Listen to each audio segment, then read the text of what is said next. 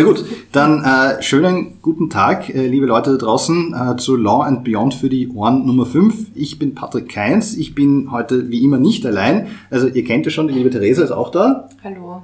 Aber äh, heute zum allerersten Mal haben wir auch einen Special Guest und zwar haben wir heute den Ralf Janik bei uns. Hallo. Der Ralf äh, ist vielen von euch vielleicht bekannt aus Funk und Fernsehen, nämlich tatsächlich aus Funk und Fernsehen, weil, weil der Ralf wirklich regelmäßig unter anderem auf äh, Puls TV als ähm, Puls 24. Genau Entschuldigung, auf Puls 24 als äh, juristischer Fachmann ähm, äh, Rede und Antwort stellt äh, zu, zu unterschiedlichsten Fragen, die ihm dort gestellt werden.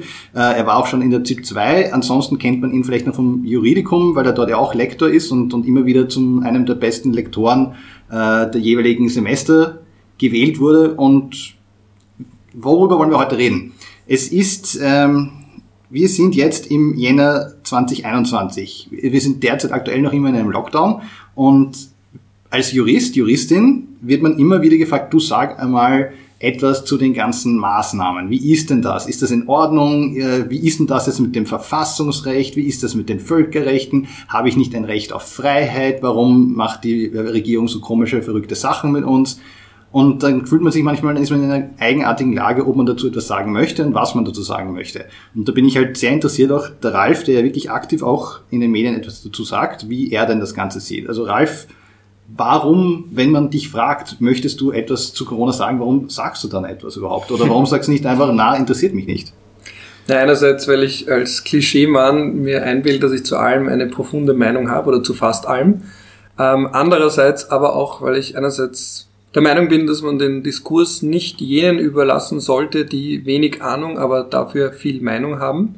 Also das ist etwas, was sich unter Journalistinnen und Journalisten, und ich habe ja selber in dem Bereich gearbeitet, sehr oft zeigt, dass man da nach eingängiger oder beginnender Recherche schon mal glaubt, dass man ganz viel weiß und dann, wenn man tiefer geht, merkt, ah, es ist doch nicht ganz so. Und ich denke mir zumindest in dem Bereich, wo ich mich auskenne, in den Fragen, wo ich mich auskenne, dass man noch was beitragen kann. Und andererseits kommt natürlich auch dazu, dass bei mir so jeder Verdacht, dass ich da jetzt irgendwie finanziell profitieren würde, weniger stark ausgeprägt ist, einfach deswegen, weil ich kein Anwalt bin oder das ist ja etwas, was sich da in der Situation natürlich auch immer wieder stellen könnte, dass man sagt, naja, da möchte jemand quasi Werbung machen, da möchte jemand vielleicht Kunden akquirieren, indem man jetzt sagt, na, ich helfe euch da raus oder das ist alles verfassungswidrig, da gibt es so Unworte wie Verfassungsklage beispielsweise und dass das bei mir natürlich dann nicht ins Spiel kommen kann und kommt. Und das andere natürlich auch ist die Frage, wie viel kann man überhaupt sagen? Also man muss gleichzeitig auch irgendwo die Grenzen seines eigenes, eigenen Wissens kennen.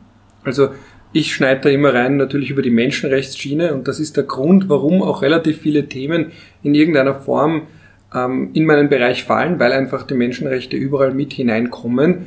Natürlich dann, sobald es ins Verwaltungsrechtsdetail geht, beispielsweise, oder sich dann auch privatrechtliche Fragen stellen, Stichwort Impfzwang durch die Hintertür, das war ja auch so ein mediales Thema die letzten Wochen, dann muss man auch irgendwo ganz bewusst kennen die Grenzen des eigenen Wissens und die auch durchaus offen ansprechen. Also wir haben ja auch, ich beobachte jetzt auch gerade ganz oft, dass Menschen nicht zugeben wollen, wenn sie etwas nicht so genau wissen. Man kann sich oft auch darüber helfen, aber dann ist natürlich immer die Frage, wenn es in die Tiefe geht, wie viel Profundes kann man sagen? Und von jemandem wie mir, der vor zehn Jahren seine Mietrechtsprüfung gemacht hat, wird man zur Fragen des Mietrechtsgesetzes und der Behandlung von Mietern, die sich nicht impfen lassen, sagen wir mal jetzt so ein hypothetisches Beispiel, wenig Profundes hören.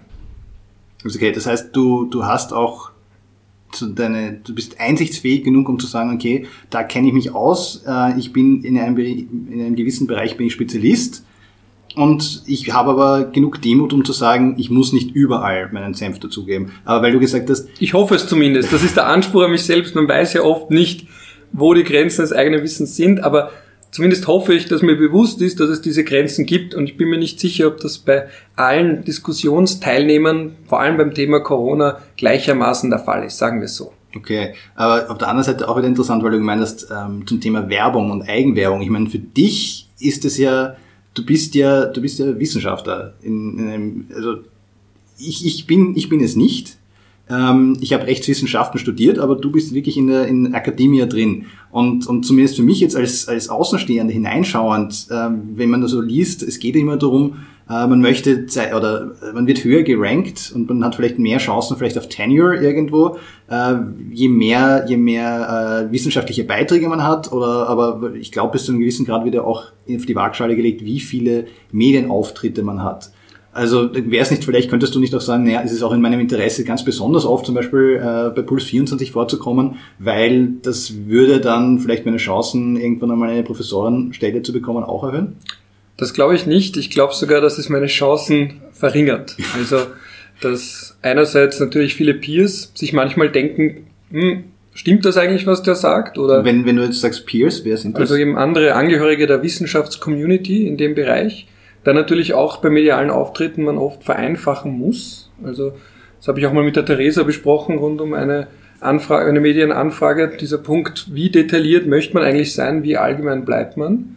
Und natürlich dann auch vielleicht, nicht sagen Neid, aber zumindest Missgunst oder anders, ich denke, na ja, so wie der das sagt, kann man es nicht sagen, aber gleichzeitig gerade in ähm, breiten Medien muss man vielleicht oft vereinfachen, was aber dann für ein Fachpublikum vielleicht auch zu vereinfachend ist oder dass vielleicht etwas fehlt, weil man etwas weglässt. Mhm. Und ich glaube eher, dass es schaden kann. Also es öffnet sicher gewisse Türen, wenn man sich öfter meldet, dass man auch gefragt wird. Man lernt neue, interessante Menschen kennen. Es bereichert immens, Fachdiskussionen zu führen, auch außerhalb der eigenen kleinen Wissenschaftsbubble, kann aber, und ich glaube, unterm Strich der Karriere auch alles andere als förderlich sein, weil man sich dann auch exponiert und das ist immer ein eine Abwägungsfrage, wo ich mir nicht ganz sicher bin, ob es unterm Strich hilft oder weniger hilft. Gleichzeitig muss man auch bedenken, dass die Uni, das nennt man for Admission, also ganz bewusst auch verlangt von den eigenen Wissenschaftlern, dass sie sich in irgendeiner Form nach außen hin zeigen, dass sie auch ihr Wissen verwertbar machen für die breitere Gesellschaft.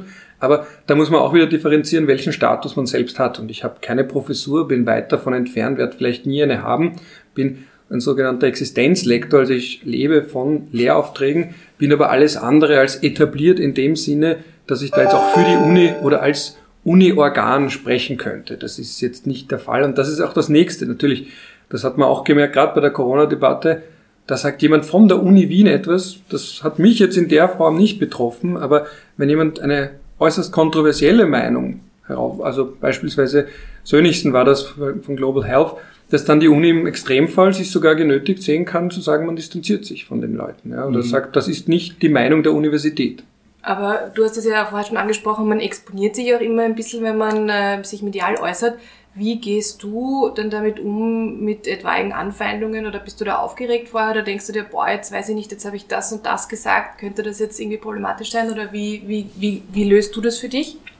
Das hat sich in den letzten Jahren immer wieder ereignet, um es mal so auszudrücken. Es ist immer wieder passiert, dass man dann ähm, vielleicht eine böse Nachricht bekommt oder bei einem Tweet jemand was drunter schreibt, aber man bekommt irgendwann eine dicke Haut. Also bei mir war so die Feuertaufe, da habe ich mal vor längerer Zeit schon einen Kommentar im Standard geschrieben anlässlich der russischen Annexion der Krim und die ganz klar völkerrechtlich runterdekliniert als eine völkerrechtswidrige Besitznahme von fremdem Land. Und dann waren im Standardforum mehrere hundert Kommentare, wenn nicht sogar die Tausender-Marke geknackt wurde, wo die Leute teilweise meinen Kurz-CV von der Uni-Homepage genommen haben und dann gesagt haben, ja, wer so einen kurzen CV hat, wo ich dachte, ja, aber es steht sogar in der, in der URL ist gestanden Kurz-CV.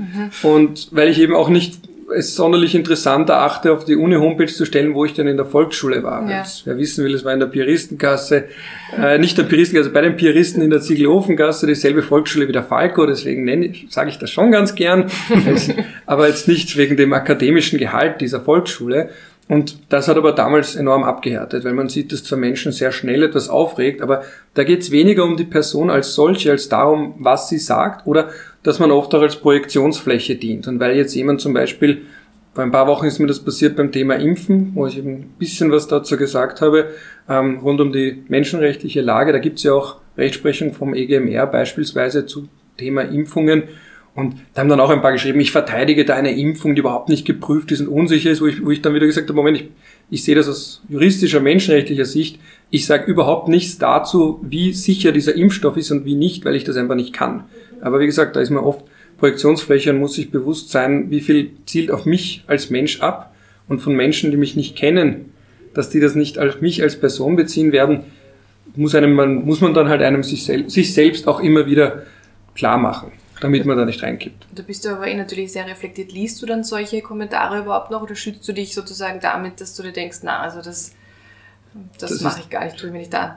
Das ist die alte Frage, die sich alle stellen, die wahrscheinlich jemals zum Beispiel im Standard, auf der Standard.at was veröffentlicht haben, weil da ist das Forum ja am, am spannendsten. Ich gebe es zu, dass ich schon recht viele lese und ich wage zu behaupten, dass die meisten, die was schreiben, auch die Kommentare lesen. Viele sagen, sie lesen das gar nicht, aber ich wage zu behaupten, dass es unterm Strich dann, man es dann doch tut. Einerseits, weil es durchaus auch interessant ist. Also es ist, ich würde jetzt nicht pauschal sagen, dass dieses Forum eine Katastrophe ist. Manche tun das gar nicht, sondern man liest oft noch Anmerkungen. Manchmal ist die Kritik auch interessant. Man denkt sich, ja, okay, so habe ich das zwar nicht gemeint, aber es ist trotzdem ein interessanter Punkt. Also man kann da schon was davon lernen, wenn es eine gewisse Marke überschreitet. Also das letzte Mal bei einem, war ein Interview im Standard zur Tötung von Soleimani, dem iranischen General. Da waren so viele Kommentare, dass ich wirklich nicht mehr alle gelesen habe, weil das Thema auch so polarisiert hat. Aber unterm Strich ist das halt etwas, wovon man auch profitieren kann. Mhm. Aber natürlich gleichzeitig, wenn es dann beispielsweise jetzt vielleicht auch Twitter-Kommentare, das ist wieder eine andere Dynamik.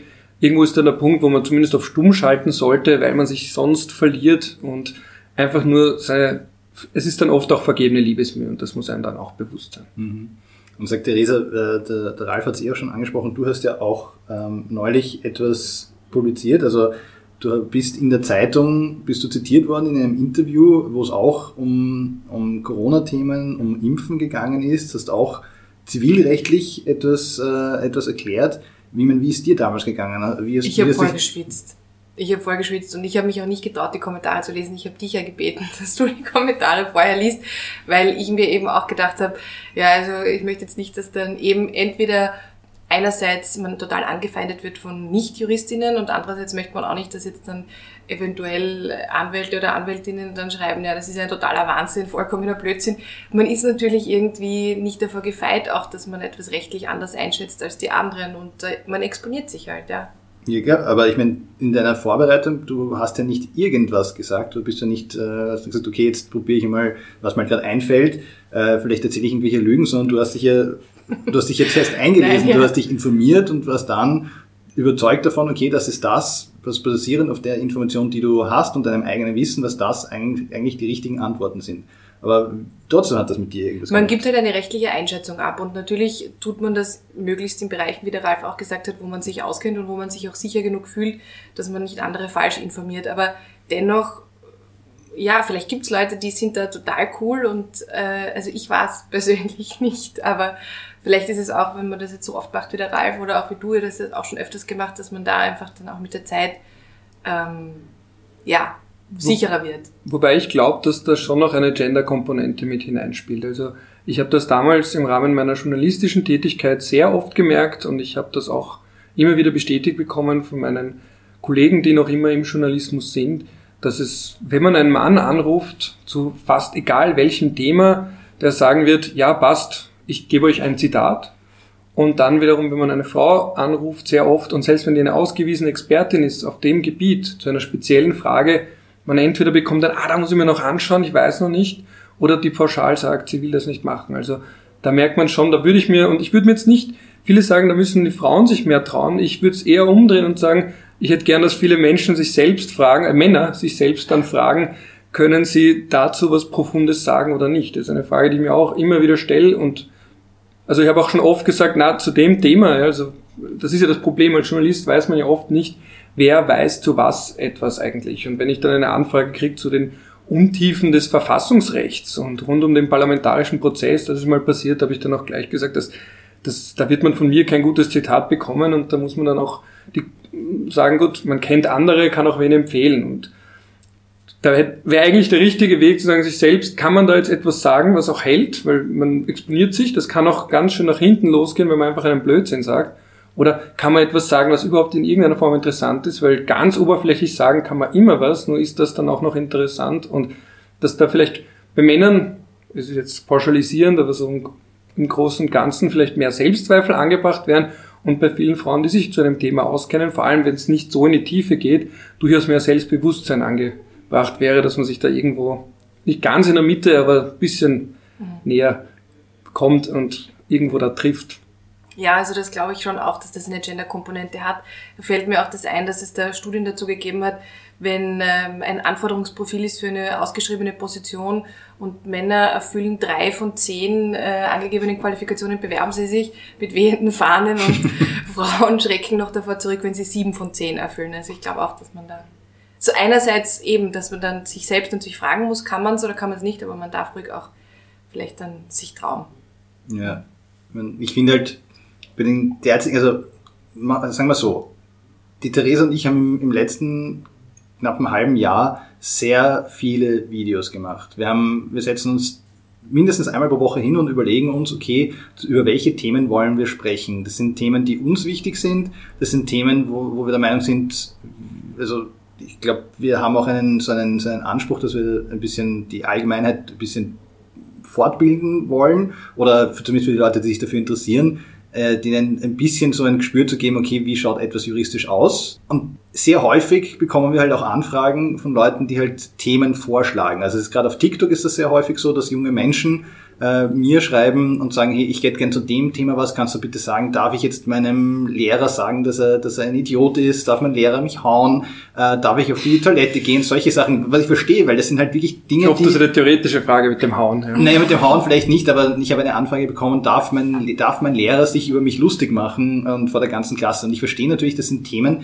die diese Bubble äh, Schulkinder wirklich interessiert, weil das ist ihr Alltag, das ist ihr Leben. Das vielleicht für andere Leute, die das hören, ist das nicht so wichtig, aber ich verstehe es absolut. So, äh, jetzt allgemeiner gesprochen, jetzt rauszoomen aus dem, aus dem Thema, äh, was wollen jetzt Schulkinder hören, sondern äh, was ist jetzt das heißeste Thema? Und das ist ständig noch immer Corona. Also ich krieg, ich krieg immer wieder auch Zuschriften von Leuten, die mich darum bitten, bitte mach doch etwas, sag doch etwas zum Impfschadengesetz, mach doch bitte, äh, sag jetzt, ob jetzt der dritte Lockdown äh, verfassungsmäßig war oder nicht.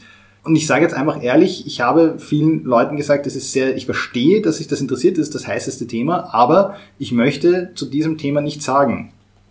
Es gibt es gibt andere Leute, die sich da, vor allem weil du auch vorher gesagt hast, verfassungsmäßig, also im, im Bereich Verfassungsrecht, es gibt andere Leute, die sich da in einer Tiefe damit auseinandergesetzt haben. Natürlich, ich muss Verfassungsrecht bis zu einem gewissen Grad können, weil ich das Studium abgeschlossen habe. Das war für mich ein Teil, das musste ich können. Das habe ich für das Studium gebraucht, das habe ich dann nochmal beweisen müssen ähm, für die Rechtsanwaltsprüfung und jetzt, äh, wenn ich wenn ich Mandantinnen unterstütze, ist noch immer Verfassungsrecht auch immer wieder ein Thema, auch wenn wir wenn wir Beschwerden zum Beispiel an den Verfassungsgerichtshof machen im Fremdenrecht.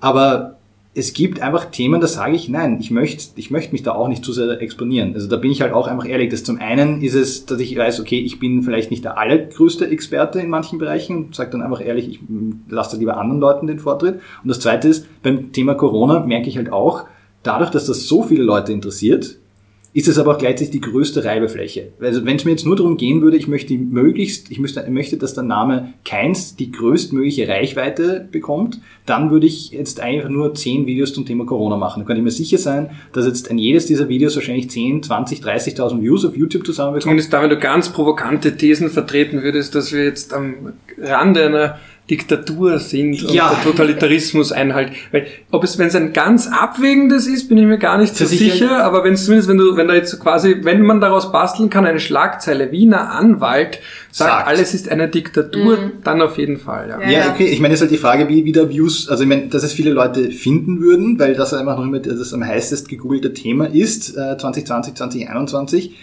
also viele Leute würden es finden, würden es vielleicht anklicken, wenn sie nach 10, 15, 20 Sekunden merken, okay, ich bin, ich werde nicht das bieten, was sie haben wollen, weil wenn jemand äh, total tendenziöse Sachen hören möchte, wo ich sage, ja, unsere Regierung äh, nimmt uns gerade alle in Geiselhaft und das ist total unfundiert und, und, und das ist eine, eine Schweinerei und ich hau jetzt extrem am Tisch und, und, und ich werde die alle verklagen, folgt mir doch dann werde ich sicher einige, würde ich sicher ein paar Leute damit abholen, aber das ist halt nicht mein Stil, das ist nicht das, was ich machen möchte. Ich, ich lasse da lieber, lasse da die, äh, die Finger davon und sage, okay, wer sich da in so einer Form äh, exponieren möchte, be my guest, aber das ist einfach, ich finde das einfach nicht interessant für mich persönlich.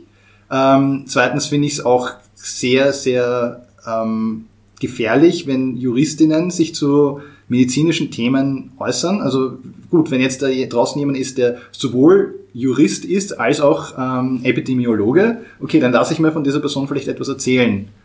Ähm, aber diese Kombination wird wahrscheinlich eher selten sein. Und ich glaube, dass da beide Gebiete äh, in eine sehr, sehr, sehr merkwürdige Fusion gerade treten. Ja, ich glaube auch, dass man als Ärztin oder auch als Juristin irgendwie auch eine bestimmte Verantwortung hat, welche Informationen man jetzt transportiert, weil man könnte vielleicht schon irgendwie an juristischen Spitzfindigkeiten jetzt auch äh, die Maßnahmen rechtlich kritisieren, jetzt, dass man sagt, diese Verordnung ist da und da vielleicht nicht ganz ausgereift, aber man muss sich halt auch überlegen, ob man da wirklich auch vielleicht Verschwörungstheoretikern so jetzt in die Hände spielen möchte. Das muss einfach jeder persönlich entscheiden, glaube ich. Ja. Also, dass dann jemand sagt, die, aber die Frau Dr. Kamp ja. hat ja gesagt, ich darf mit meinen Freunden zu 20 feiern ja, genau. oder sowas. Also da muss man sich überlegen, ob man das will, ja. Dass man dafür mhm. verwendet werden kann. Genau, und wir müssen uns halt auch, selbst wenn du jetzt sagst, okay, ich mache ein 7-Minuten-Video, wie Ralf, wie du vorher auch gesagt hast, wenn du jetzt ein sehr differenziertes Video, wo du äh, sehr, sehr stark abwägst, es kann aber trotzdem sein, dass du einmal einen 20-Sekunden-Satz sagst, der den du dann in der Komplettversion relativierst durch, aber in diesem Fall ist es so. Aber es kann auch immer sein, dass jemand genau diese 20 Sekunden für die eigenen Zwecke rauspickt. Das ist natürlich immer, wenn immer du dich exponierst und wenn immer du in der Öffentlichkeit stehst, das kann natürlich in den Medien auch passieren. Gut, in den Medien, wenn die vernünftig arbeiten, sollten die dir ähm, vielleicht noch die Möglichkeit geben, außer es ist eine Live-Aufnahme, dann, dass du vielleicht vorher den Beitrag noch siehst und dann okay geben kannst dazu. Aber es kann natürlich auch einfach sein, dass du wirklich deine Arbeit gemacht hast. Du hast recherchiert, du hast schön ähm, erklärt und, und verschiedene Herangehensweisen zu einem Thema präsentiert und trotzdem probiert sich jemand nur genau diese eine Sequenz rauszupicken. Das sieht man ja auch dann, äh, wenn, wenn man so Sachen bekommt, leider über WhatsApp ähm, über drei Ecken weitergeschickt, äh, wo gesagt wird, ja, äh, und Bill, Bill Gates hat einmal das gesagt oder jenes gesagt. Okay, wenn man sich aber dann das ganze Interview anschaut, wenn man rauszoomen würde und sich das ganze Ding anschaut, dann sieht man, okay, da ist jetzt wirklich ein bestimmter Satz rausgepickt worden, der in einen Kontext gesetzt worden, und wenn man sich nur das anschauen würde, dann kann man sich natürlich daran empören. Aber wenn man sich das, wenn man sich den Komplettzusammenhang anschauen würde, dann würde man merken, das war so, wie es jetzt präsentiert wird, gar nicht gemeint. Und da sage ich, da bin ich einfach, ja, da, da, möchte ich, das, da möchte ich einfach nicht einmal in die Nähe kommen davon. Deswegen sage ich, dieses Jahr, das wäre vielleicht das heißeste Thema. Und wenn du sagst, es geht um Werbung und, und, und tendenziell natürlich ich als Rechtsanwalt, ich verkaufe natürlich mein, eine Dienstleistung. Die Leute sollen zu mir kommen, die wollen sich beraten lassen, die wollen mir vertrauen. Und äh, ich sage einmal, Jus kann einmal, können viele Leute. Die Leute wollen aber dann trotzdem zu einer bestimmten Person gehen. Und wenn ich halt besonders viele Leute erreiche, weil viele Leute meinen Namen äh, kennen oder gelesen haben, mein Gesicht gesehen haben, dann könnte ich natürlich besonders viele Leute erreichen durch diese Art von Werbung. Weil ich ein besonders, besonders krasses Thema, das vielen Leuten jetzt gerade auf der Seele brennt, ähm, thematisiere. Aber ich sage einfach, okay, mit diesem Thema lasse ich gern anderen Leuten den Vortritt, weil eben auch, wie die Theresa gesagt hat, ähm, ich sehe es als eine, eine Art von, ich habe eine Verantwortung und ich, es gibt einfach gewisse Dinge, da sage ich jetzt einfach, da will ich, da will ich manchen Leuten nicht eine, ein, ein Handwerkszeug an die Hand geben, dass die das dann ähm, aus dem Kontext gerissen nehmen könnten, um andere Leute zu instrumentalisieren damit. Die Frage ist halt dann andererseits, wer wird dann diese Lücke, die es hoffentlich gibt und diesen Informationsbedarf, den es gibt, wer wird den dann füllen? Das heißt, Vielleicht ist das medial nicht so sexy, wenn man abwägt und sagt, man kann so sein und so sein und natürlich auch die Sorge besteht, dass dann, wenn man jetzt beispielsweise ein TV-Interview gibt, dass dann eine Aussage genommen wird, ohne dem Nachsatz, wo man dann beispielsweise, also ich wurde mal gefragt auch zu, dazu, also wann darf man jetzt hinaus? Und was sagt denn jetzt diese Verordnung? Und dann muss man natürlich, dann ist immer die Gefahr, dass vor allem, wenn man eine längere Denkpause macht und es sich gut schneiden lässt, dass dann der Nachsatz, man sagt, naja, rechtlich kann man das argumentieren, aber moralisch, gesundheitlich, nach allem, was ich weiß, sollte man das nicht, unabhängig davon, ob das rechtlich jetzt geht oder nicht, weil wir gerade in Österreich ja dazu neigen, irgendwann irgendwie eine Lücke zu suchen oder das versuchen so auszulegen, dass es eh geht, also so ein bisschen das Schlawinerische, ähm, aber dass dann gleichzeitig auch diese Sorge auch verhindern könnte, dass dann vielleicht gerade, wenn man von sich selbst glaubt, einigermaßen abwägend zu sein,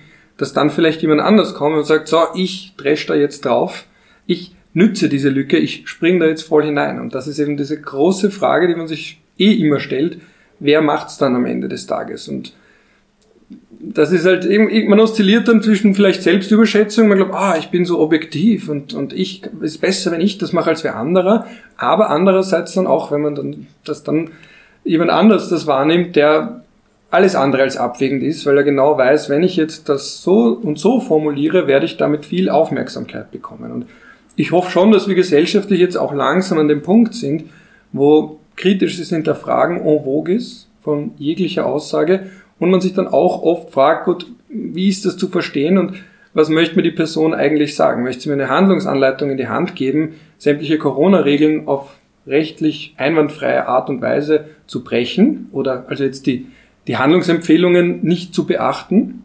Oder ist das jemand, der versucht, einen breiteren Kontext herzustellen, ungefähr das zu erläutern, aber gleichzeitig auch irgendwo die Grenzen nennt und sagt, ja, es gibt ja trotzdem immer noch einen Grund dafür, warum nicht Leute zu 20 auf engem Raum eine Party feiern sollen in Zeiten einer Pandemie beispielsweise. Also dieses Hin und Her oszillieren, das ist sehr schwierig, aber ich bin halt oft dann besorgt, dass, das kennt man eh, das ist ja kein neues Problem, dass die, ja, es ist immer so ein Problem mit Worten wie dumm und so weiter, aber dass halt die, die sich jetzt vielleicht wenig, die wenig recherchiert haben zu einem Thema, trotzdem sehr laut sind, was ich eingangs gesagt habe, und die, die sich sehr tiefgehend damit auseinandergesetzt haben, dann gerade deswegen sehr leise sind. Ja, wollte ich dich nämlich jetzt noch fragen, bist du ähm, über manche ausgewiesenen, unter Anführungszeichen, Experten und Expertinnen Meinungen überrascht jetzt, die sich zu Corona oder auch zu Corona-Maßnahmen äußern, auch aus dem juristischen Kreis? Puh, ja, was ich schon gemerkt habe, ist, dass ähm, auch bei Juristen selbst dann viele eben diese, diese Allianz, diese Brücke, die geschlagen wird, dann zu medizinischen Themen. Das überrascht mich insofern, dass man eben Natürlich haben wir jetzt alle ein Jahr über das Thema gelesen und werden ein bisschen mehr wissen als davor. Ich meine, ich wusste davor nicht mal, was genau der Unterschied zwischen Bakterien und Viren ist. Was aber trotzdem nichts heißt, ich meine, da gibt es immer dieses berühmte Beispiel von Dunning-Kruger, ja, dieses, dieser Dunning-Kruger-Effekt, dass man gerade am Anfang, wenn man sich eingelesen hat, glaubt, dass man sehr viel weiß und dann, wenn man weiter und weiter sich mit etwas beschäftigt, erst merkt, dass man doch nicht so viel weiß. Und ich glaube, dass wir gesellschaftlich, ganz viele von uns, mich eingeschlossen, an dem Punkt stehen, dass wir uns jetzt sehr intensiv damit auseinandergesetzt haben und deswegen glauben, mehr zu wissen, als wir eigentlich wissen. Und da hat mich schon, da haben mich sowohl aus juristischer Sicht als auch bei Medizinern selbst doch einige überrascht, weil eben, wie ich vorhin schon gesagt habe, ich habe ein bisschen das Gefühl, dass manche Mediziner, die in einem Fachbereich spezialisiert sind, dann auf einmal über Epidemiologie und Virologie sprechen und ein bisschen kommt es mir dann vor, als wäre das eben die Parallele, wenn jetzt jemand, der seinen Schwerpunkt hat bei Menschenrechten, bei internationalem Recht, dann auf einmal über Miet- und Arbeitsrecht spricht. Ja. Die Basics, ja, gut, aber sobald es ein bisschen in die Tiefe geht, würde ich, also ich sage das auch gleich meinen Freunden, sollte jemand zuhören. Ich weiß, manchmal wollt ihr mir eure Mietverträge geben, aber sonderlich profund ist das, was ich euch dazu sagen kann, nicht. Und deswegen seid ihr besser beraten mit jemandem, der mehr weiß zum Mietrecht als meine Wenigkeit. Mhm. Ich meine, zu dem Punkt, wenn ich es nicht mache, dann macht es jemand anderer und dann macht es vielleicht mit, mit anderen äh, Motiven, mit denen ich vielleicht nichts anfangen kann. Da bin ich zum Beispiel sehr dankbar, dass du das oft machst. Dass du, dass du dann halt ähm, das auf dich nimmst, dann dich in, in, äh, zu den Medien zu gehen und ich meine, ich habe weitaus weniger Erfahrung mit den Medien als du. Ich meine, du bist selber, du hast, du hast journalistische Erfahrung, du hast sehr, sehr viele Beiträge, schriftlich als auch, also wirklich gesprochen und im Bild schon hinter dich gebracht. Ähm, aber ich habe ich hab schon auch immer das Gefühl gehabt, es ist nicht so leicht. Also das, das Recht ist einfach nicht, ist für jemanden, der, der halt ähm, das nicht das, das komplette Handwerkszeug gelernt hat, ist halt oft nicht ganz nachvollziehbar. Also äh, auch allein die Sache, kann ich jetzt jemanden eine, eine 45 Sekunden Antwort geben und diese Person sagt aber, okay, ich habe jetzt aber nur äh, Zeit für 30 Sekunden, ich muss das dann, äh, ich muss das dann runterschneiden, ich habe deswegen nur die ersten 30 Sekunden genommen und mich als Juristen trifft das dann ganz furchtbar hart, weil nämlich in den 15 Sekunden die die ganzen, die ganzen 30 Sekunden, die ich am Anfang gesagt habe, können nicht überleben ohne die 15 Sekunden, die ich davor gesagt ja. habe. Das ist unheimlich schwierig. Das ist wirklich nicht leicht. Und da habe ich extremen Respekt vor dir, weil du sehr oft schaffst, tatsächlich doch diese, das, was halt die Medien haben wollen, diese, diese schlagzeilenmäßigen Aussagen, du schaffst es doch, schwierige Themen in einen Satz so rauszubringen, dass die Leute halt dann, selbst wenn sie schneiden, nicht das Wichtigste wegschneiden, nicht, nicht, nicht alles, äh, nicht die Wurzeln wegschneiden, obwohl du gerade probierst, ein neues Pflänzchen irgendwo auszusehen. Also ein kleiner Trick dabei, den kann ich jetzt verraten, ist, ähm, einerseits danke für das Lob, ich hoffe, also das ist zumindest mein Anspruch auch an mich selbst. Ich bin mir sicher, dass ich es auch nicht immer schaffe, aber war immer der, zu sagen, irgendwo noch interessant zu sein, nichts Falsches zu sagen, aber auch irgendwo dennoch ähm, objektiv zu bleiben, was auch immer, könnte man lange darüber reden, was heißt objektiv. Aber ein kleiner Trick dabei ist, wenn man weiß, dass der Nebensatz auch noch wichtig ist oder der Nachsatz noch wichtig ist, dann keine Pause beim Sprechen machen. Weil das ist fürs Schneiden, ich war im Schneideraum und sobald jemand eine gedankliche Pause macht, kannst du ihn gut rausschneiden. Wenn jemand aber weiter spricht, ohne dazwischen durchzuatmen, wirst du sehen beim Schneiden.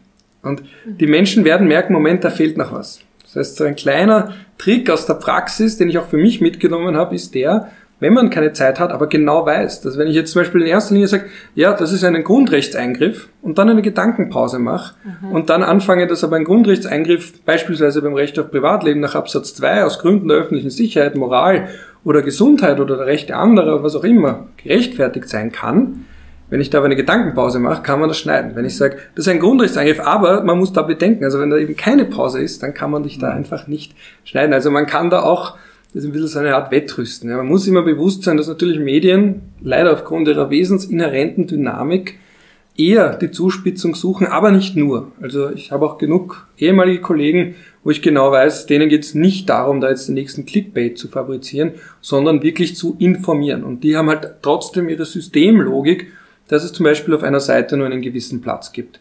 Dass man dann beispielsweise, wie eben das genannte Interview mit der Theresa, dann auch eine Auskunft haben will zu, darf jetzt ein privater Betreiber ähm, jemanden ausschließen, der nicht geimpft ist, aber gleichzeitig auch einfach nicht so viel Platz haben, dass man da sämtliche zivilrechtliche und vielleicht die Drittwirkung der Grundrechte Fragen in irgendeiner Form einbauen kann. Und wenn einem das bewusst ist und man weiß, okay, ich habe nur den Platz, aber etwas ist mir ganz wichtig, dass man dann das auch zentral stellt. Und man muss sich auch bewusst sein, dass viele Medien einfach nicht die Zeit haben. Also es ist nicht immer eine Frage der Sorgfalt, sondern auch einfach der Zeit. Also die stehen unter enormen Zeitdruck.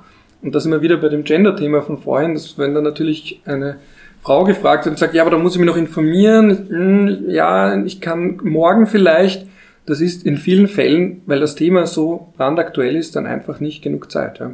Mhm. Was aber natürlich dann das Risiko erhöht, dass man was Falsches sagt und deswegen muss man dann eben sich selbst fragen, kann ich innerhalb kürzester Zeit eine brauchbare Antwort geben, für die ich mich nicht genieren muss vor meinen Peers oder nicht? Und wenn nicht, dann besser absagen, weil noch im Nachhinein, also eben viele haben gar nicht die Zeit, dass sie dann auch noch das vorlegen, die Zitate. Und selbst wenn, dass man dann, das kann dann trotzdem passieren, einfach in den Produktionsschritt, dass man sogar eine Mail zurückschreibt und eine Anmerkung oder eine Änderung macht und das dann trotzdem irgendwie in den Workflows dann doch untergeht. Das kann einfach passieren, wo Menschen da Fehler haben. Mhm, mhm. Und das, und das so Mut, ich will jetzt nicht sagen Mut zur Lücke, aber. Mir ist auch eingefallen vorher, ja. Äh, aber jetzt nicht, nicht äh, irgendwie Mut, nicht alles komplett in die Tiefe, obwohl du in deinem Hinterkopf weißt, dass man darüber noch sieben Sachen sagen könnte, aber du sagst, okay, wer, wer ist mein Zielpublikum, wen möchte ich erreichen, wie, was, ist der, was ist der Horizont, den diese Person hat und, und den sie sich erwarten darf, womit möchte die Person, was möchte ich, dass diese Person daraus mitnimmt. Das ist halt, also das hinzukriegen, das ist, glaube ich, oft das Beste, was dir, was dir passieren kann. Ich meine, dass, dass du halt mit dir selber halbwegs okay bist und, und dass du am Ende des Tages sagst, okay, aber jemand hat jetzt ein bisschen was ist irgendwie bereichert worden dadurch, dass, dass er dass sich das jetzt angeschaut oder angehört hat. Das ist jetzt etwas klarer geworden oder es sind den Punkt aufgebracht worden, den man sich selber nicht überlegt hat. Wenn, Theresa, wenn wir jetzt zusammenarbeiten, wenn wir unsere, wenn wir unseren Content vorbereiten, wenn, wie ist das für dich? Du, du schaust dir die Sachen ja auch oft äh, vorher an in, in, äh, in, einer, in einer Tiefe und dann sagen wir trotzdem, okay, aber wir haben jetzt nur drei Minuten Zeit. Ich meine, wie ist das für dich? Wie, wie machst du das für dich? Wie machst du das mit dir selber aus, dass du sagst, okay, das ist das, was wir jetzt transportieren?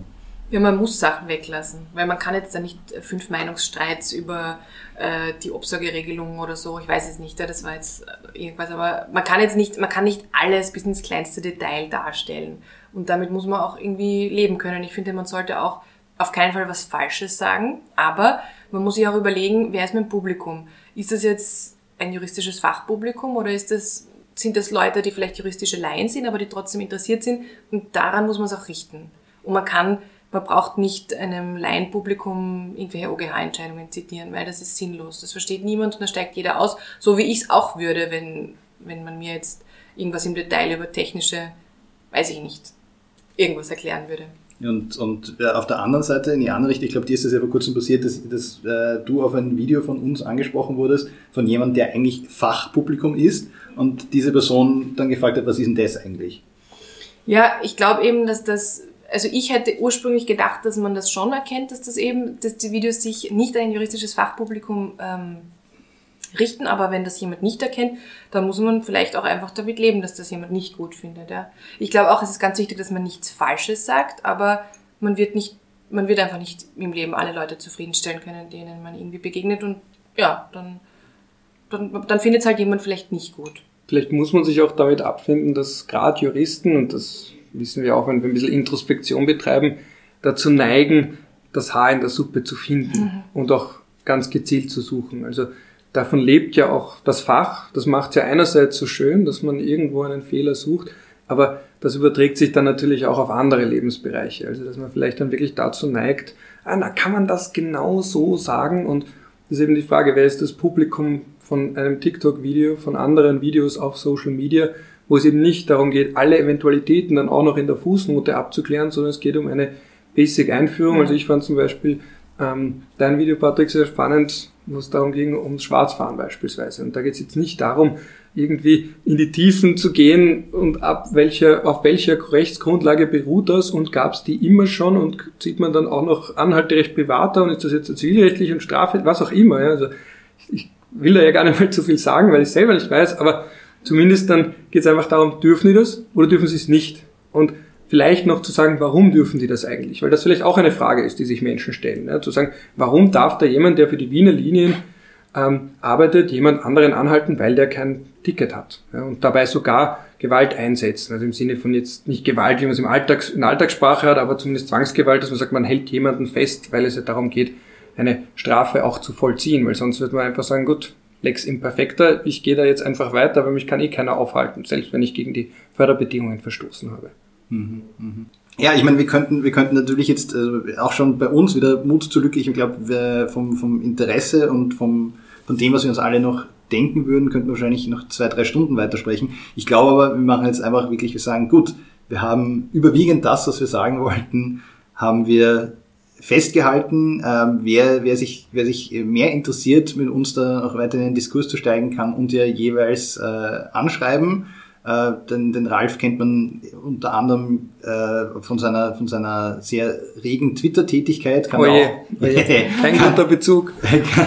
aber, aber natürlich von all, all seinen akademischen Tätigkeiten auch. Ähm, kann aber so vielleicht auch mit ihm in Diskurs treten, mit der Theresa und mir jeweils auch über unsere Social-Media-Kanäle beziehungsweise auch über E-Mail. Ähm, ja, äh, ansonsten würde es uns einfach interessieren, was ihr dazu denkt. Ähm, lasst es uns doch bitte wissen. Ähm, wir freuen uns jedenfalls sehr, dass wir dass wir einen ersten sehr profunden, sehr honorigen Gast bei uns begrüßen durften. Ähm, Freue mich auch, dass ich zu Gast sein durfte. Ja, ja das ist. Das ja, du musst auf jeden Fall wiederkommen. Ja, das ist, das ist vielleicht dann, wenn, wenn Corona vorbei ist, dann machen wir, machen wir einen Recap. Dann hören wir uns das in ein bis zwei, na hoffentlich schon früher, äh, hören wir uns das wieder an und schauen dann, ähm, wie, wie sich die Welt so weiterentwickelt hat. Ansonsten natürlich an euch, liebe Leute draußen, vielen herzlichen Dank für euer Interesse. Danke vielmals fürs Zuhören. Äh, ohne, ohne euch wären wir würden wir das wahrscheinlich nicht machen. Ähm, und daher Dankeschön, schönen, schönen Tag noch. Passt auf euch auf. Tschüss. Ciao von meiner Seite. Ciao.